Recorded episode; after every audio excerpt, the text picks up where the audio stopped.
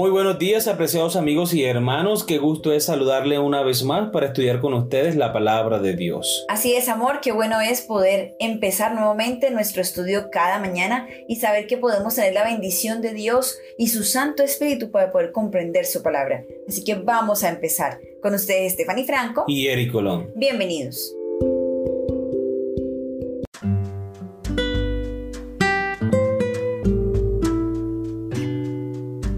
Domingo 21 de marzo. Cielos nuevos y tierra nueva. Lee Isaías capítulo 65 versículos 17 al 25. ¿Qué tipo de restauración promete el Señor? Isaías 65, 17 al 25. Porque he aquí que yo crearé nuevos cielos y nueva tierra. De lo pasado no habrá memoria ni vendrá el pensamiento. Mas os gozaréis y os alegraréis para siempre en las cosas que yo he creado porque he aquí que yo traigo a Jerusalén alegría y a su pueblo gozo. Yo me alegraré con Jerusalén y me gozaré con mi pueblo, y nunca más se oirá en ella voz de lloro ni voz de clamor. No habrá más allí niño que muera de pocos días, ni viejo que sus días no cumpla, sino que el niño morirá de cien años y el pecador de cien años será maldito.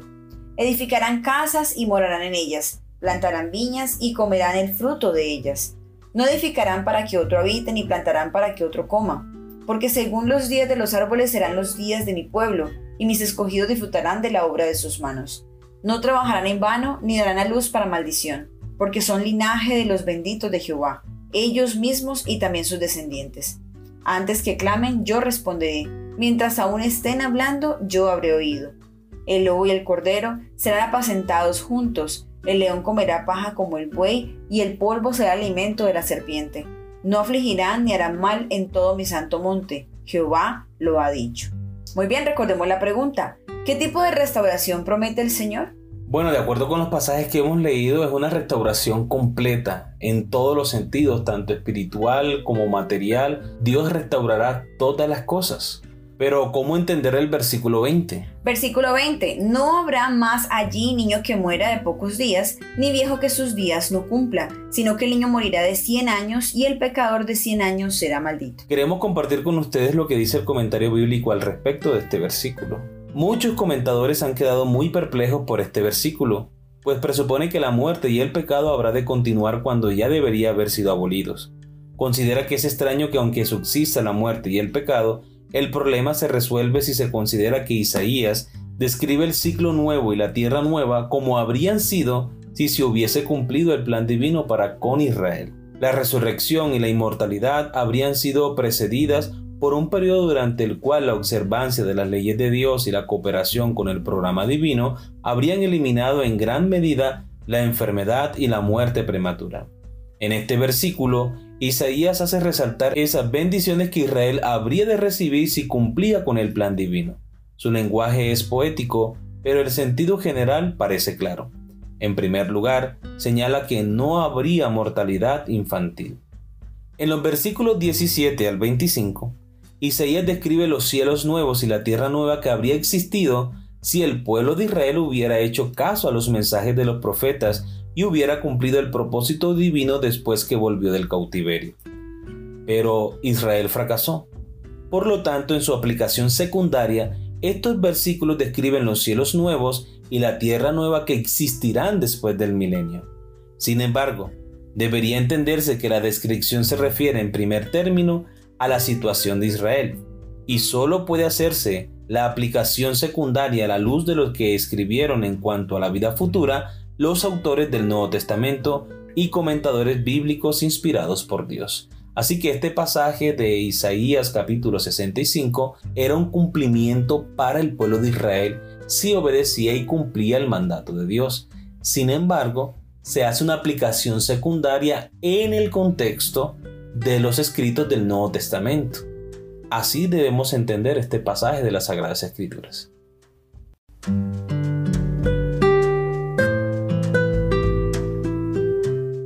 Dios promete una nueva creación y comienza con estas palabras. Porque he aquí que yo crearé nuevos cielos y nueva tierra, y de lo primero no habrá memoria, ni más vendrá el pensamiento. Isaías capítulo 65 versículo 17. En esta notable profecía, el Señor promete traer a Jerusalén alegría y a su pueblo gozo. En la ciudad no habrá más llanto. La gente normalmente vivirá bastante más de un siglo antes de morir. Su trabajo y sus hijos subsistirán para que ellos disfruten. Si bien esto es bueno, ¿por qué no es una escena de nuestra restauración final, nuestra esperanza final? Porque aquí en esta escena las personas vivirán mucho tiempo, gozarán de mucha salud, pero finalmente morirán. Y la promesa de Dios es que Él pondrá fin a la muerte, al pecado. De acuerdo con Apocalipsis capítulo 21, el Señor hará cielos nuevos y nueva tierra, y no habrá más muerte, ni llanto, ni dolor, ni clamor. Esta es la victoria que Dios ha prometido para nosotros. Por ahora tenemos una escena de una larga vida y tranquila en la tierra prometida. Pero a pesar de que la gente viva más, aún muere. ¿Dónde está la transformación radical de naturaleza que esperamos con la creación de nuevos cielos y una nueva tierra? El siguiente versículo nos dice, el lobo y el cordero serán apacentados juntos, y el león comerá paja como el buey, y el polvo será el alimento de la serpiente. No afligirán ni harán mal en todo mi santo monte, dijo Jehová. Isaías 65 es una vislumbre de lo que sería la tierra nueva que Cristo está preparando para nosotros. Esta promesa de una tierra nueva la podían experimentar los hijos de Dios, el pueblo de Israel, si eran fieles a Él. Podían ver esta armonía en la naturaleza, podían ver esta paz entre los hermanos y podían gozar de salud y larga vida. Esto era el propósito de Dios, para que ellos pudieran comprender que lo que venía lo que Dios estaba haciendo por ellos era aún mucho mejor. Para que los carnívoros como los leones se vuelvan vegetarianos, se requiere mucho más que una clase de cocina vegetariana. Se necesita una nueva creación para restaurar el mundo a su estado ideal, como era antes de que el pecado en el Edén introdujera la muerte. Aquí en Isaías 65, Dios presenta la creación de nuevos cielos y una nueva tierra como un proceso, una serie de pasos que comienza con la reconstrucción de Jerusalén. Comparemos Isaías capítulo 11 donde el Mesías traerá justicia. Luego, finalmente habrá paz en el santo monte mundial de Dios. Las imágenes que se utilizan en Isaías capítulo 11 son similares a las que se encuentran en Isaías capítulo 65.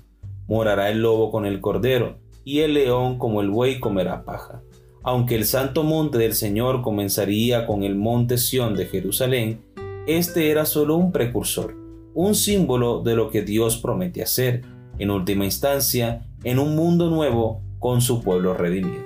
Supongamos que en lugar de vivir 60, 70, 90 o incluso 100 años, la mayoría de la gente viviera un millón de años o más. ¿Por qué aún así no se resolvería el problema fundamental de la humanidad? Porque la vida eterna es la única respuesta a nuestras más profundas necesidades humanas. Porque es que Dios ha puesto eternidad en nuestros corazones cuando Dios creó a Adán y a Eva, les dio la oportunidad de que comieran del fruto del árbol de la vida. Y esta era la forma como Dios podía compartir su eternidad con el hombre. Esa eternidad hace parte intrínseca del ser humano. Por eso el hombre se aferra a la vida. Por eso el hombre no quiere morir. El hecho de que el hombre viva un millón de años, dos millones de años, no resuelve el problema del pecado. Porque el pecado trajo consigo la muerte. Por eso Cristo sufrió por nosotros para darnos vida, vida eterna. Amén. Muy bien, queridos amigos y hermanos, hemos llegado al final de nuestra lección para el día de hoy. Esperamos haya sido una bendición para ustedes como lo ha sido para nosotros. Les esperamos mañana para una nueva lección. Que Dios les bendiga.